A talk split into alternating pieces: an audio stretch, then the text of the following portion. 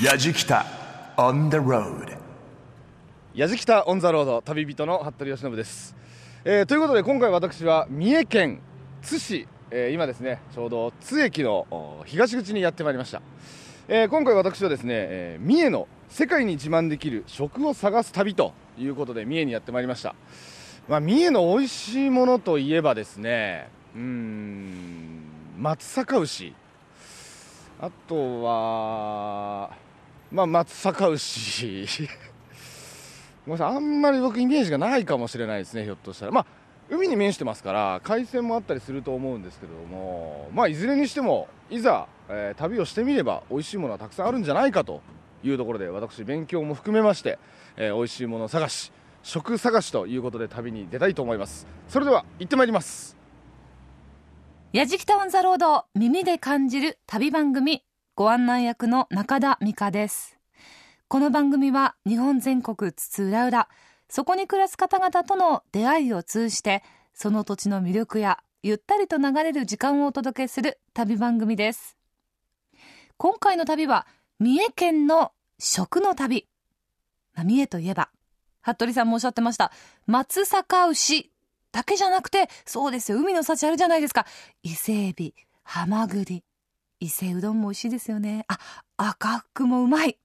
そうです。豊かな自然が育む海の幸、山の幸など、食の宝庫です。そこでやじきたスタッフ、三重にはもっと日本に誇る、いや、世界に誇る食があるのではないかと、勝手に思い込み、今回の旅人、服部由伸さんを連れて探し回ります。題して、三重県の世界に自慢できる食を探す旅。今回も旅の様子、動画や旅日記でも楽しむことができます。ぜひホームページチェックしながら聞いてください。食べ物のレポートは旅番組の定番。まあ難しいんですけどね。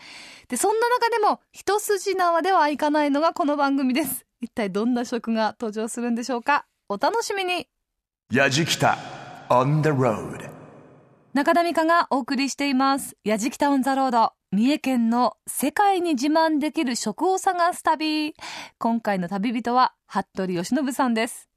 さあ、まずは世界に誇る日本の食文化の一つといえば、おにぎりですよね。今回は、天むすを紹介します。天むす？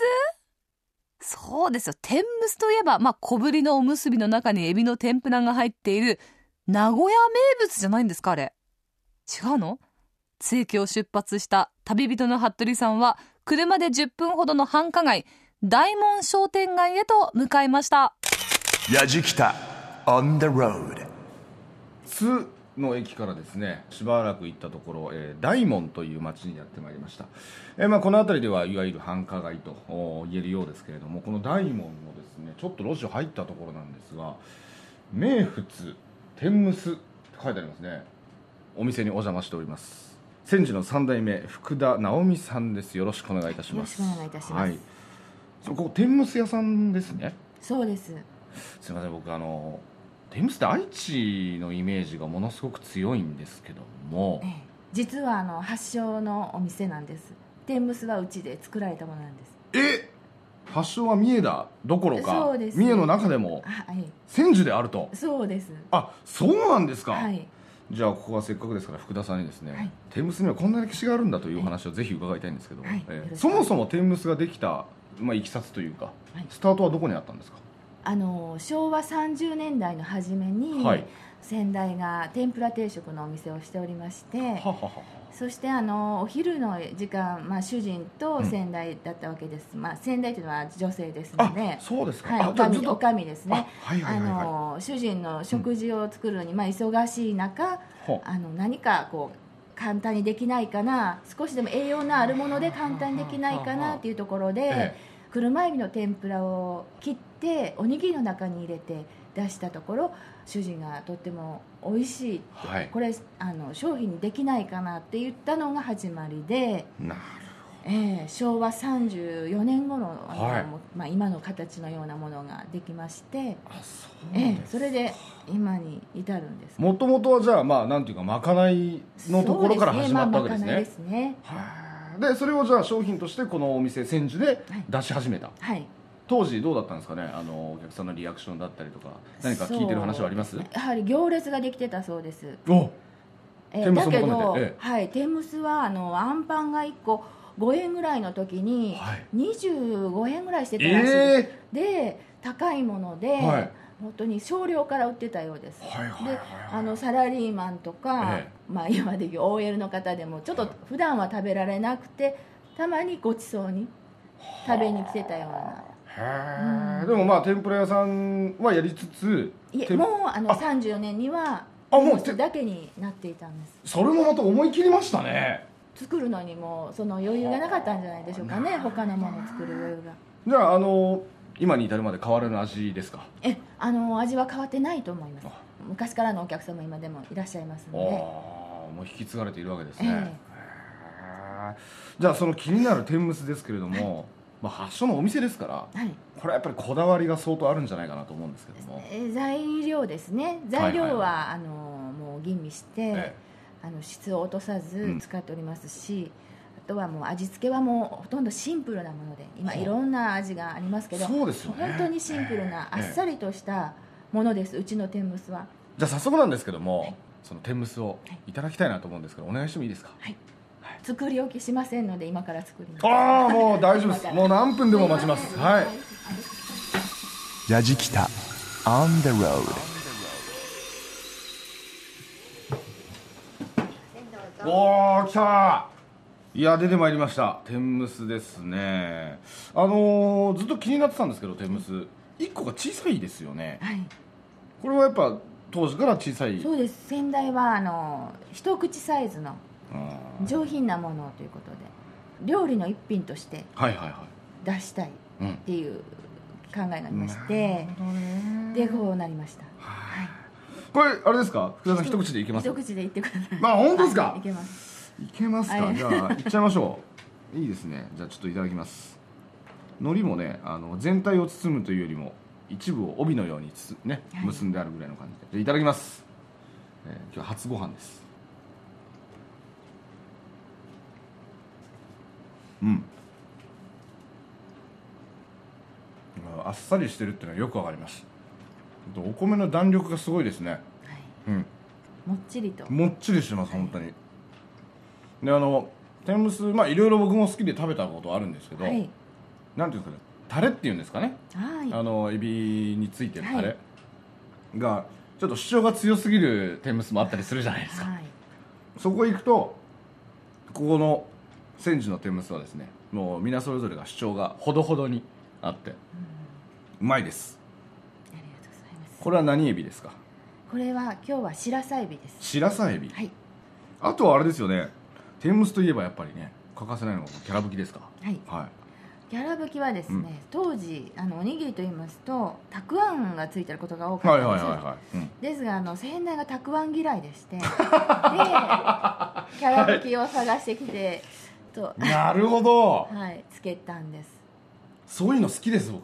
あそうですか、ええ。すごくあの人間味あふれるエピソードだなと思って。そうですか。ありがとうございあます。そうなんですそうかなんです。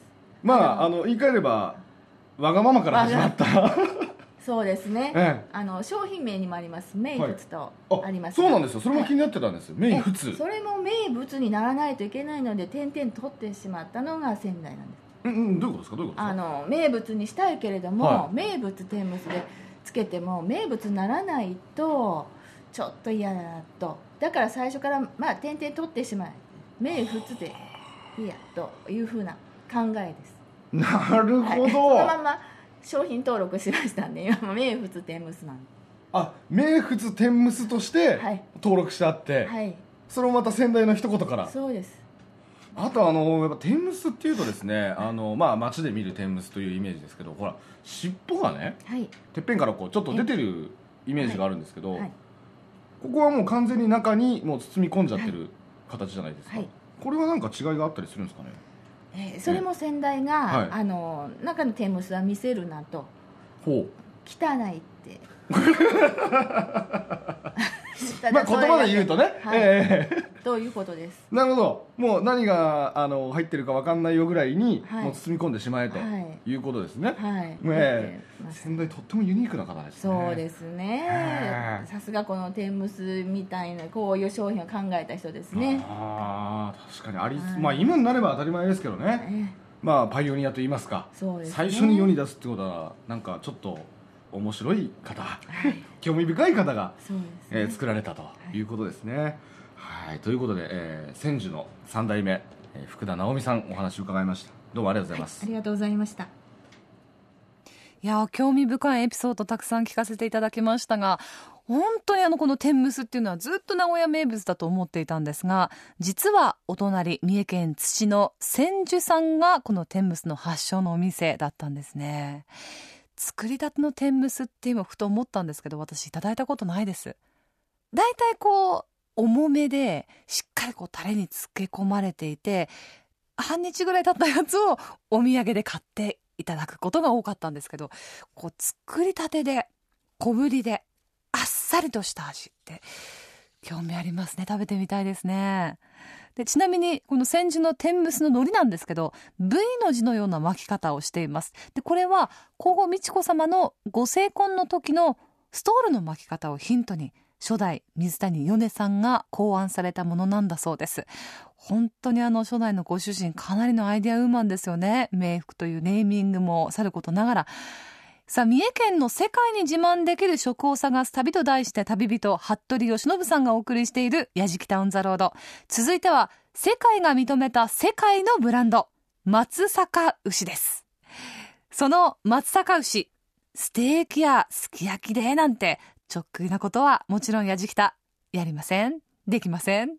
ということで、まあ、松阪牛といえば高級ブランド牛ですけれどもそのホルモンなら安くでも美味しく食べられるかもということで三重県に3店舗構えます。創業60年のホルモン焼肉屋脇田屋へお邪魔しました。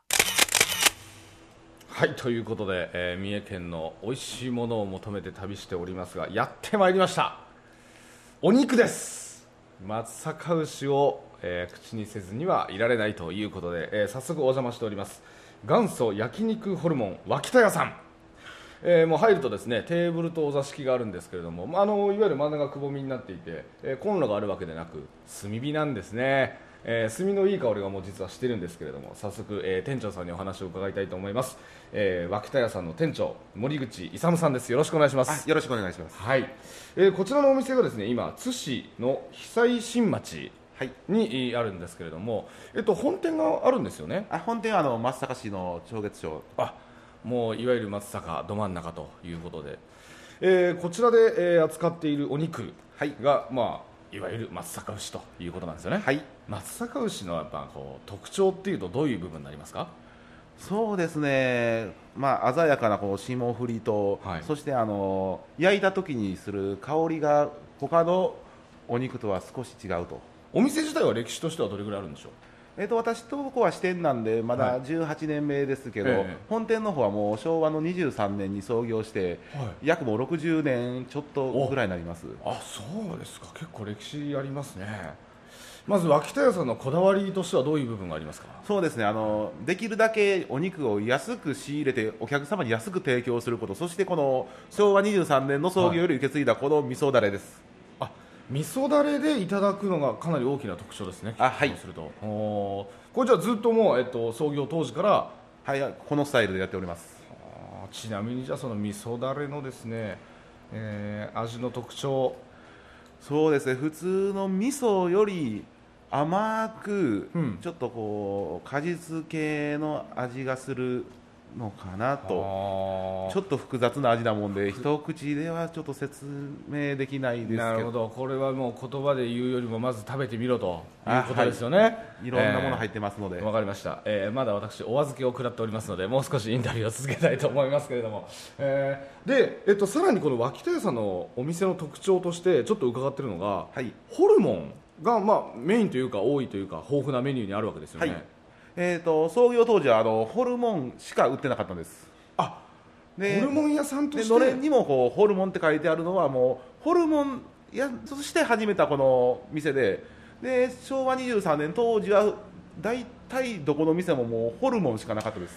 あそうなんですか。でそれから時代の流れでその60年間のうちにいろいろとこうメニューが増えてきたような形になってます、はいはいはいはい。でも世の中的にはまあちょっとホルモンブームなんていうのがねここ数年あったりしますけれども創業当初からずっとホルモンだったってそう。いう創業当時は昭和23年ですんで、戦後間もない頃になりますんで物がなかった時代やったと思います。確かに、あ。のー僕イメージだったんですけど松阪牛っていうその、まあ、ブランドでね、まあ、ステーキとかすき焼きとかはいっていうメニューがポンと浮かぶんですけど、はいホルモンでもよく考えたらそうですよね牛ですからホルモンも当然あるわけですよね。はい。でも松阪牛のホルモンを出してるお店って少ないですか？多いですか？あの昔からやってる店しかその松阪牛のホルモンっていうのは出せないもので新しくできたところは仕入れができない状態になっております。なるほど。昔からそのお付き合いがある関係であったりとか。はい。そういうことなんだ。じゃあある意味貴重ですよね。はいあの数少ないホルモンになってます。おおそうここに今だからお邪魔してるわけなんですよねさあということで、えー今ですねテーブルの上には、えー、脇田屋さん一押しのメニューが並んでるんですけども生のお肉が並んでいて真ん中にこの味噌だれがもう盛り付けの状態で乗ってますよね。はい。このスタイルって僕初めて見ましたね。はいあの私たちこのスタイルでずっとやっておりますんで。これはそうすると、えっと、焼いた後につけるというよりはつけながら焼くって形になります結構焦げついちゃったりしませんか？あの味噌の焼ける香ばしい香りとお肉の焼ける香ばしい香り両方楽しんでいただけると思います。はあ。でこちら今あるのがカルビ。はい。でそのカルビの横にあるのが松阪牛のえこちらが？ハラミ。ハラミ。そして3つ目に並んでもらいます。これが？ホルモはい。ンですね、まずじゃあ何からいったらいいですかね？まずはそうですね。ホルモンから。ホルおホルモンから。そうですよね。元祖ホルモン焼きですからね、じゃあちょっと焼かせていただきます。あいいですね。いいですね。これぐらいで。あどうですかね。一回り小さくなったぐらいな感じかな。ええ。こちらつけだれこれお好みで。あこれじゃあもう味噌であえてあるのにまあさらお好みでさらにをつける。はい。いただきます。ホルモ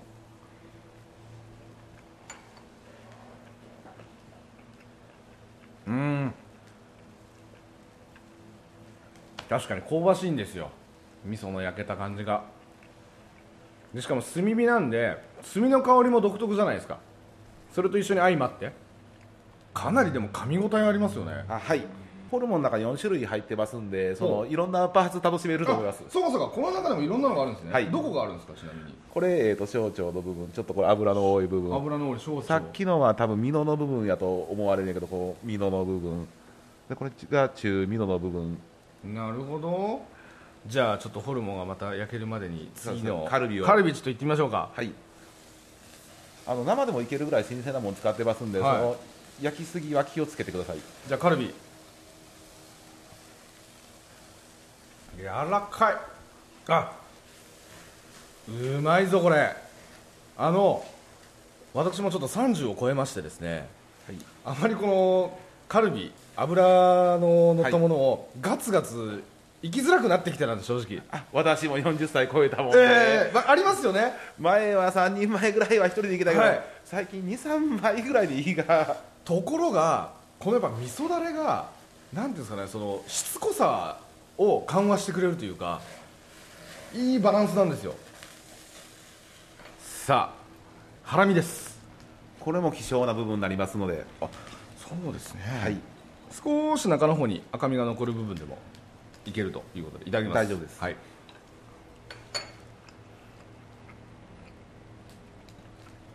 うん。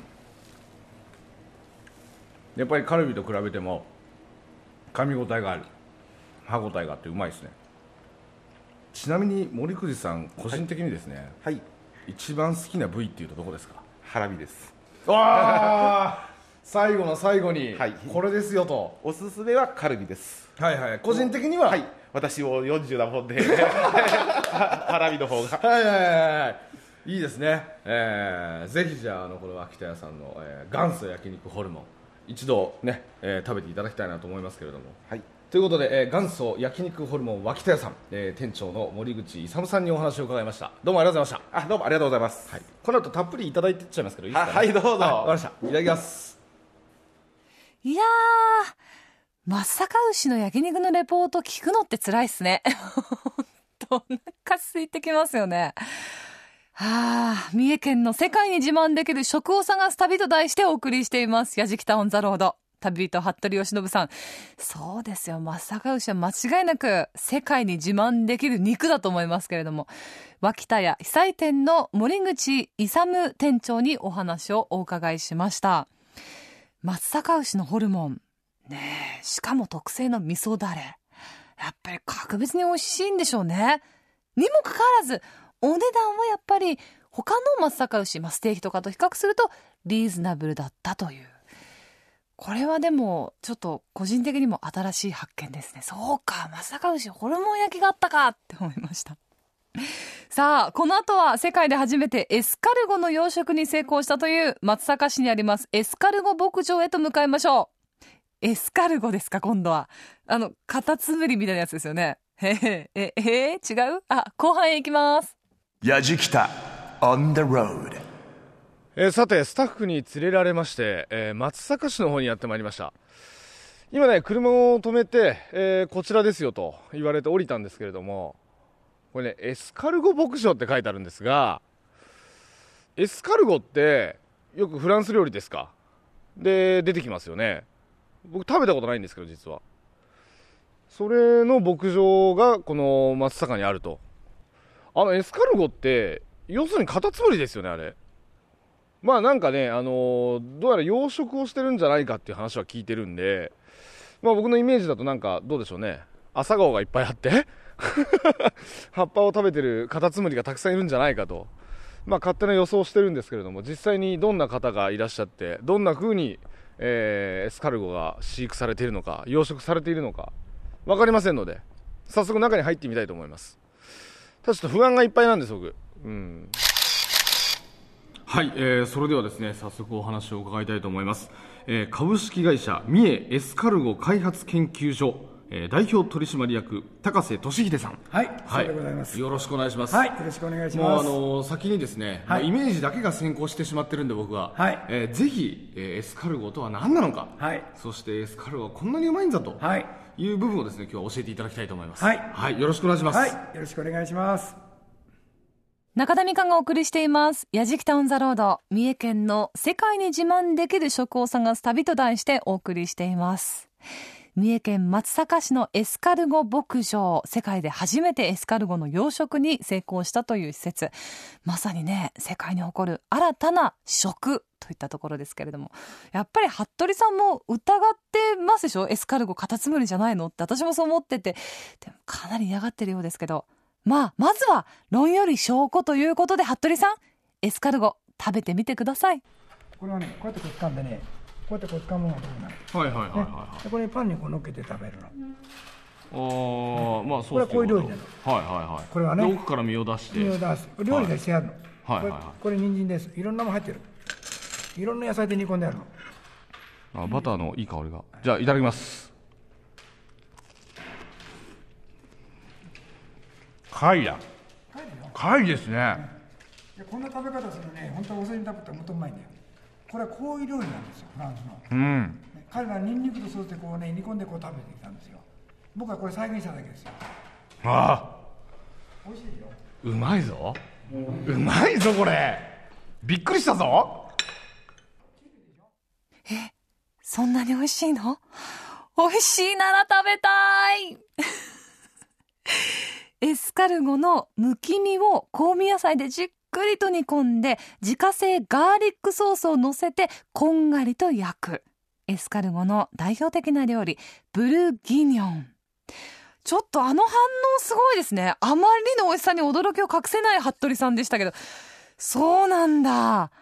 ちなみに食感は貝のよう。確かに美味しそう。さあ、この高瀬さんが愛情を込めて育てているエスカルゴの王様と呼ばれるのはブルゴーニュ種です。本場フランスでも難しかった養殖に世界で初めて成功したんですって。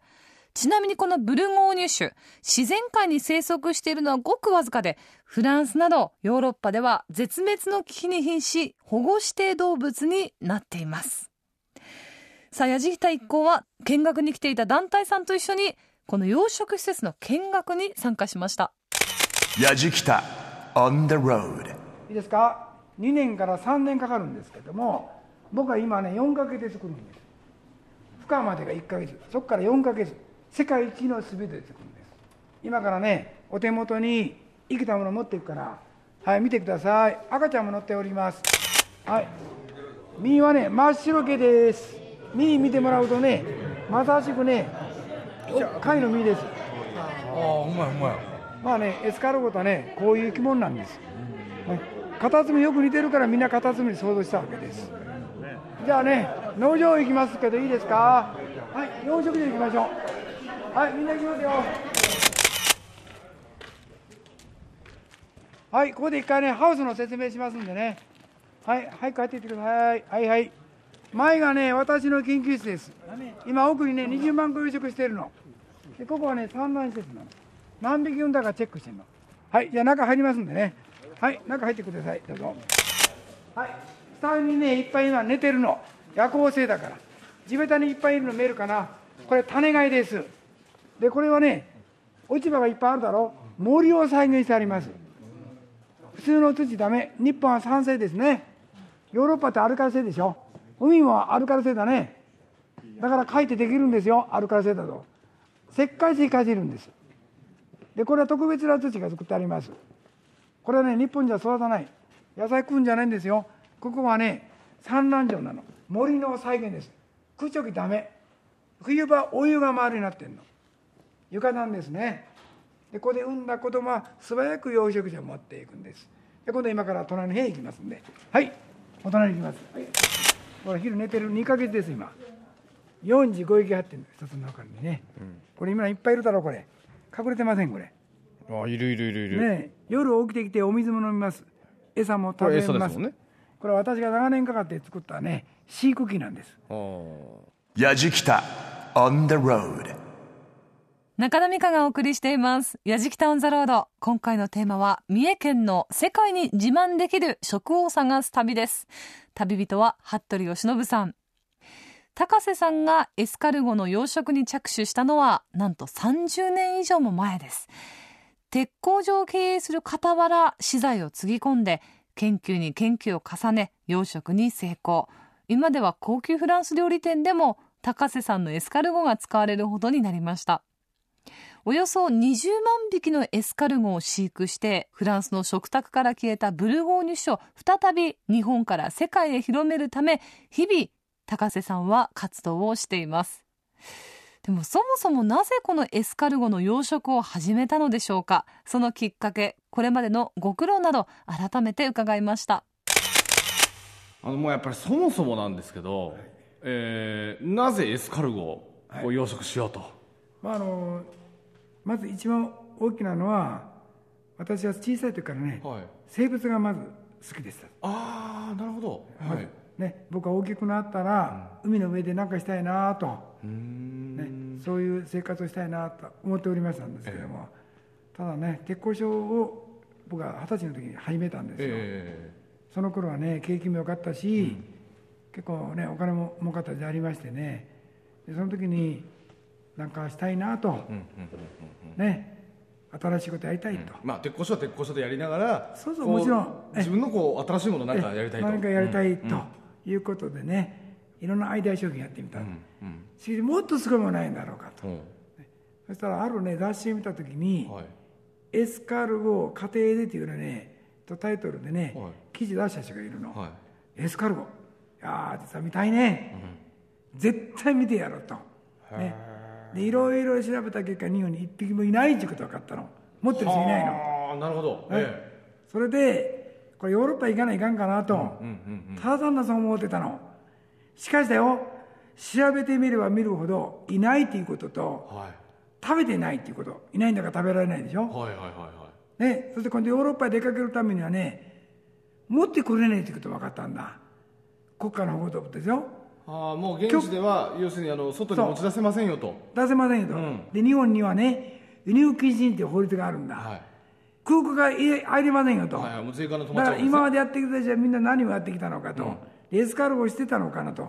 これはね僕最初にねビジネスチャンスと思ったのすごいビッグビジネスだと思ったの。つまり、あのー一番最初はやっぱりその生物が好きだ興味があった。そっからね。そっから始まって、そう。その生きてるものを見たいっていうところからえ調べていったらあれ？ないじゃねえか実はと。そうそうそうそあれ本物どこにあるんだと、食ってねえっていうことはびっくりしたんだ、うん、なんだこの情報はと。そう。なんでこんなことしてるのかと。その次に見えたのがここにビジネスも乗るだろうっていう。なるもうね1年間に4万トン食ってんだろ？フランスだけで、はい。ヨーロッパ全体で200億食ってんだ200億さっき見ただろ、はいはいはい。ロイター通信のニュース、しかしそれを2000万食ってんだよ、これでいいのかどうかって今度はモラルのことも出てくるだろ、はいはいはいはいはい。ね。これは本当のこと知ってもらわないかんと、ね。しかし養殖なんてできねえだろ？は見ただけだから、え どうしたらこれをね日本に持ってくるのかということでね。7年かかって許可を受けたんですよ。いは国会何度も行きましたよ、ね、こういう人たちにねどうしたら理解してもらえるのかなとここの戦い、いくら言ったってね片隅で日本じゃ食いませんと。この一点張り。あはいはいはいはいはい。許可取ったのが30年前です。あようやくね研究の許可が出たの。あはい。で研究していいですよっていうのがもう30年前。そう、そっからヨーロッパへ飛んだわけだ。はさあヨーロッパ行ったってねどれがブルゴーニュなんてねバカりこねえだろ？いっていうことですよね。だけど私はねカラーをいろいろ集めてきてねまずカラーを研究してみたの。ね。僕はこのブルゴーニュ到達したのねそこからね10年ぐらい経ってからかな。いろんなエスカルを買った。はで国会の先生らもね誰も何持ってきてわからんのだいはいはいはいはどの種類かを、いえ今僕はパッと見たらね遠くから見ても分かりますよ。何の種類か、えなぜかって毎日ね目さらにして見つけたんだから。ー昨日と違うところはどこだ？ね、生態とか、いろいろね絶対作ろうと。はいこれシャンかけで作ったんですよ。実際じゃあ、えっと、一番最初に、まあ、30年前許可が下りて、はい、まあ、ヨーロッパから持ってきて、ええそうです。空港から出られないから、はい。許可証もたんと添付してね、はい、フランス政府と。と。そで研究の許可も下りてますから、はい。ということで持ってきて、はい。でこうご自身の中で高橋さん自身の中で研究もしつつ、はい。えーデータも集めつつチャレンジしつつ、まあ、いわゆる養殖に成功したっていう瞬間はいつだったんですか？ういや今でもありません。ただね私もいつまででもはい。研究だけで終わったら、社員も家族もはい。全然先見えないでしょ、えだから私は12年13年になるのかな一応料理も全部全て終わったから勉強したから、えいいか食べてもらうと。ね。でなんと書くことは養殖の成功としか書くことできないだろ。ーはいはいはいはいはで研究なんてね成功なんて何もねえんですよ、いまあゴールがね何を持ってゴールないんですよ。ねえ。ね。え、皆さんよく知ってる牛豚鶏お魚だってさ病気治せる人も世界でいないだろう。んうん。ねこれ養殖成功者って言えていいのか、はいはいはいはい。確かにそうですね。そうだろ、ええ。はまだ研究中だろ、家種牛作ったり、ね？ゴールってねえんですよ、いはいはいはい。ただね一区切りつけるためにうんうん成功っていう形を取っただけなんですよ。はいはいはいはいはい。実は今でも研究なんですよ。でこうまあ例えば今日ここお邪魔してるところではもうあの見学コースがあって、はい。まあ試食もできたりっていう形になってるんですか、はいまあいわゆるじゃあお客さんに試食してもらうっていう段階そうですね。っていうのがいつ頃ですか？それが13年前ですよ。13年前。13年間語ってるうちに食べてみたいとかいろいろねそれこそ百貨店さんまで欲しいよとか言っててくれたじゃないですか。それなぜかというと本当に根拠ね料理も勉強し、はい畑で美味しい野菜作り、はい。ちょっとでも食べて説明しようと思ったのが13年なんですよ、私はねとにかく根拠やろうと、1億人に語ろうと。無理だけども、はいはいはいはいはい。何にもしなかったらゼロですよ。そういうことですよね。ね、よく一歩とか言うじゃないですか、はいはい。石の上の3年とか、えそんな世界僕は通用しません、えはい。僕はミリ単位で上がってきたの、えね、30年間、はね、いやそれはもちろんねめっちゃくちゃ苦しい年もありました、ね、でがんになったのはねちょっと9年なんです。9年前にねええ。ね胃を全部取ったんです、はいはいはい。だけど私はね生きてて研究ができたら嬉しいなと。あまたもう一回ねえ棺桶入る前にええ。まだダメだよと。おまだ研究生って言ってくれたからさ。ね。実際じゃあ、えっと、今こちらかはい。らどこかお店であったりとかレストランだったりとかに卸してるところはありますか、ホームページ開けてもらうと、え日本国寺のホテルさん知ってます？うん。付き合いあります、はいはい。一度は使ってるはずです、はいはい。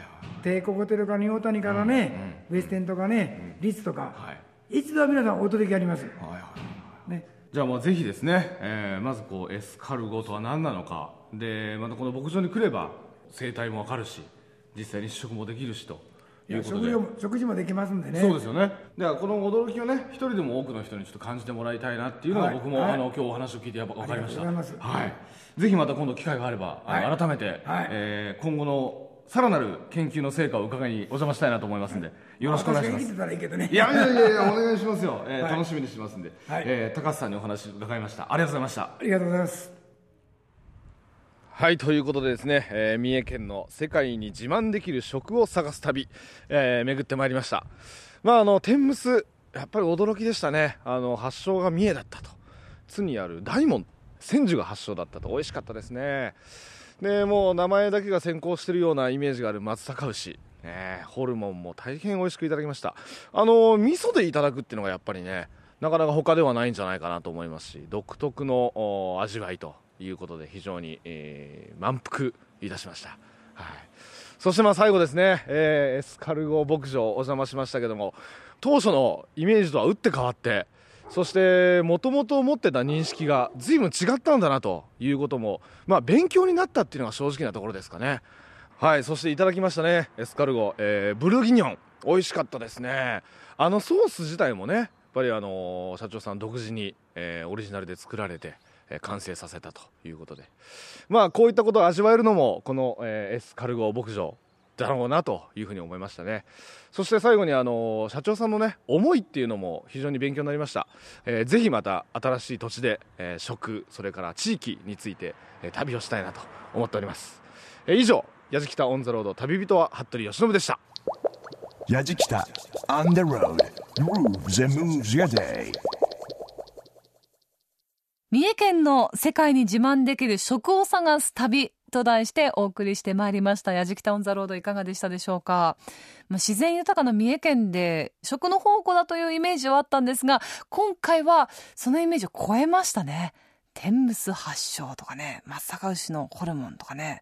それからエスカルゴ。これはブルゴーニュ種という世界で初めてそのブルゴーニュ種の養殖に成功したということなんですが、今回すごいんですよ。エスカルゴを湯通ししただけのエスカルゴの刺身というものもあの味見をさせていただいたそうで、甘みのある柔らかいサザエのような口当たりでとても美味しかったということです。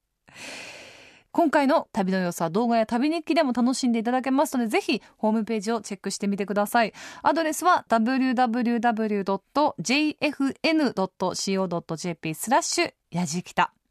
放送終了後はポッドキャストでも配信をしています。やじきたオンザロード耳で感じる旅番組。ご案内は中田美香でした。